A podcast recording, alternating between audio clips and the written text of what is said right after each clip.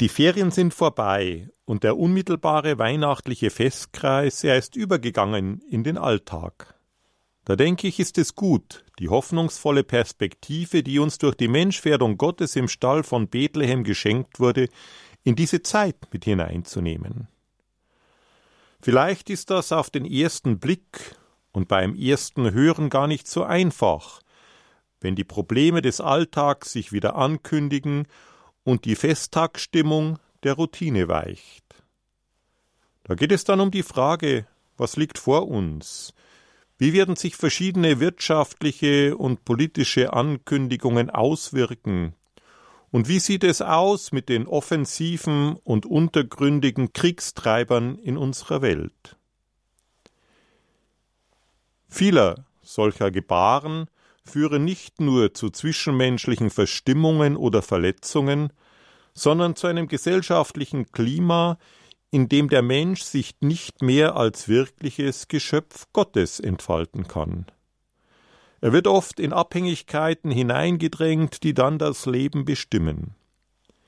Das zeigt uns in verschiedenen Facetten auch unsere momentane gesellschaftliche Situation, vor allem in Europa, aber auch an anderen Orten weit darüber hinaus. Das zu erfahren kann manchmal eher zu Pessimismus, Fatalismus oder auch einer bestimmten Niedergedrücktheit führen. Jesus und sein Kommen in die Welt ist auch nicht gerade in einer von Auseinandersetzungen und Not verschonten Phase der Menschheit geschehen. Er nimmt diese Phase ernst, er blendet diese Probleme nicht aus, geht aber aus einer neuen Perspektive auf sie zu. Gerade wohltuend hört sich bei vielen negativen Erfahrungen, die wir machen und der schwierigen Entwicklung die Frage Jesu an seine künftigen Jünger an, was wollt ihr? Und dies hört sich nicht so, so an, sondern sie entspringt der tatsächlichen Bestimmung des Menschen, so wie Gott uns als sein Abbild in Liebe und Freiheit geschaffen hat. Er sieht in den Berufungserzählungen, wie die künftigen Jünger sich für ihn, für seine Worte interessieren und wie sie sich von ihm angesprochen fühlen. Und so geht auch er auf sie mit dem Interesse an ihnen, an ihrem Leben zu. Sie müssen sich überlegen, was ihnen wichtig ist, wonach sie suchen, und er lädt sie ein zu sich, kommt und seht. Da wird niemand in langwierige Gespräche verwickelt oder zu einem vorschnellen Vertragsabschluss mit irgendwelchen unvorteilhaften Klauseln gedrängt. Nein, anhand des eigenen Seh- und Urteilsvermögens nimmt Jesus sie mit auf seinen Weg und setzt sie so auf die Spur.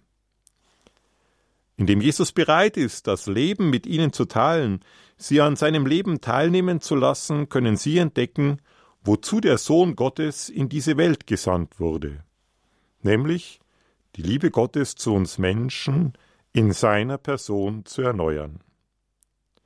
Und diese Tatsache hat bis zum heutigen Tag nichts von der ursprünglichen Attraktivität für den eigenen und den gemeinsamen gesellschaftlichen Lebensentwurf verloren. Vielleicht hat so mancher Automatismus oder die unhinterfragte Lebensweise dazu geführt, dass wir die von ihm vor allem in der Feier der Sakramente, den unmittelbaren Begegnungsmoment mit unserem Herrn Jesus Christus bereitgehaltenen Schätze so nicht immer wahrnehmen oder sehen. Es ist doch großartig, wenn wir in der Feier der Initiationssakramente, der Taufe, der Firmung und der Eucharistie das Leben mit Jesus teilen dürfen, hineingenommen in die Gemeinschaft der Glaubenden. Da können wir sehen, was es heißt, befreit von der Erbsünde, durch den Heiligen Geist begleitet und gestärkt, durch das Mahl mit ihm das eigene Leben zu gestalten und zu entwerfen. Da dürfen wir wahrnehmen, was es heißt, den anderen Menschen so anzunehmen, wie er ist, ihm in Würde zu begegnen, weil Gott es ist, der uns geschaffen hat.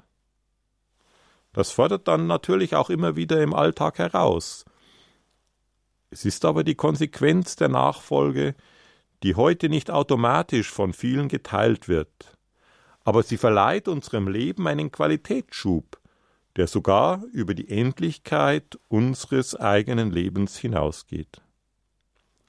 Da ist es doch tröstlich, im Beichtsakrament zu erfahren, dass Gott uns immer wieder in all diesen Anstrengungen von neuem stärkt, auch wenn wir uns von ihm und den Mühen manchmal abgewandt haben. Da kann es doch wertvoll sein, im Sakrament der Ehe die gemeinsame Zeit von seiner Gegenwart getragen zu wissen und so das Leben zu entfalten in Familie und Gesellschaft.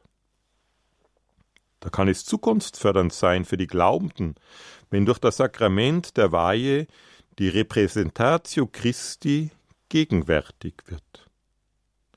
Und schließlich kann es hilfreich sein, wenn in der Begegnung mit Jesus Christus im Sakrament der Krankensalbung Stärkung für den eigenen Weg erfahren werden kann. Das bietet er uns an in der Begegnung mit ihm, wenn wir uns darauf einlassen, seinem Ruf zu folgen, komm und sieh. Und sich dies im wahrsten Sinne des Wortes immer wieder einmal vor Augen zu führen, kann uns in der Ausrichtung des eigenen Lebens bereichern. Natürlich ist dies dann auch so weiterzugeben und zu sehen, wie andere diesen Weg mitgehen in einer säkularisierten Gesellschaft nicht immer ganz so einfach. Aber der Grundtenor dieser wohltuenden Einladung darf uns bei all unseren Mühen dabei nicht verloren gehen. Die französischen Bischöfe haben dies vor einigen Jahren mit ihrem Hirtenwort Proposer la foi, eine Einladung zum Glauben, betont. Sie haben diese Einladung in die gesellschaftliche Situation von heute hineingesagt. Sie haben darin versucht, die Schätze des Glaubens für den Einzelnen, seinen Mehrwert für die Gesellschaft darzustellen und die Schwierigkeiten aufzuzeigen, mit denen glaubende Menschen heute konfrontiert werden.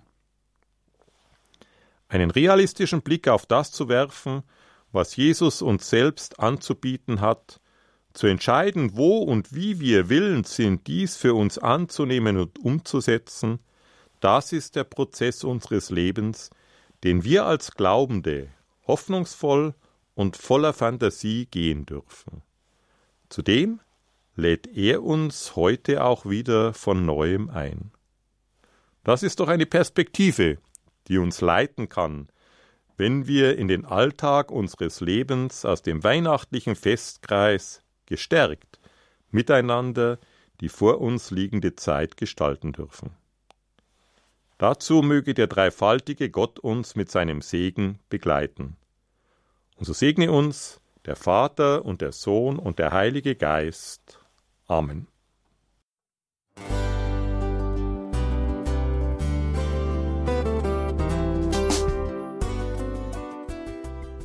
Liebe Zuhörerinnen und Zuhörer, vielen Dank, dass Sie unser CD- und Podcast-Angebot in Anspruch nehmen. Wir freuen uns, dass unsere Sendungen auf diese Weise verbreitet werden. Dieser Dienst ist für Sie kostenlos. Für uns ist er allerdings mit einem nicht unerheblichen finanziellen Aufwand verbunden. Deshalb sind wir für jede Spende dankbar. Alle Bankverbindungen unserer Spendenkontos können Sie über unsere Homepage horeb.org unter dem Menüpunkt Spenden einsehen. Dort besteht auch die Möglichkeit, online zu spenden. Natürlich nach den neuesten Sicherheitsstandards.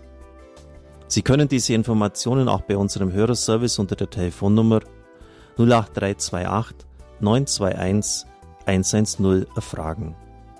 Ich wiederhole die Rufnummer 08328 921 110. Vergelt's Gott für Ihre Unterstützung. Ihr Pfarrer Kocher.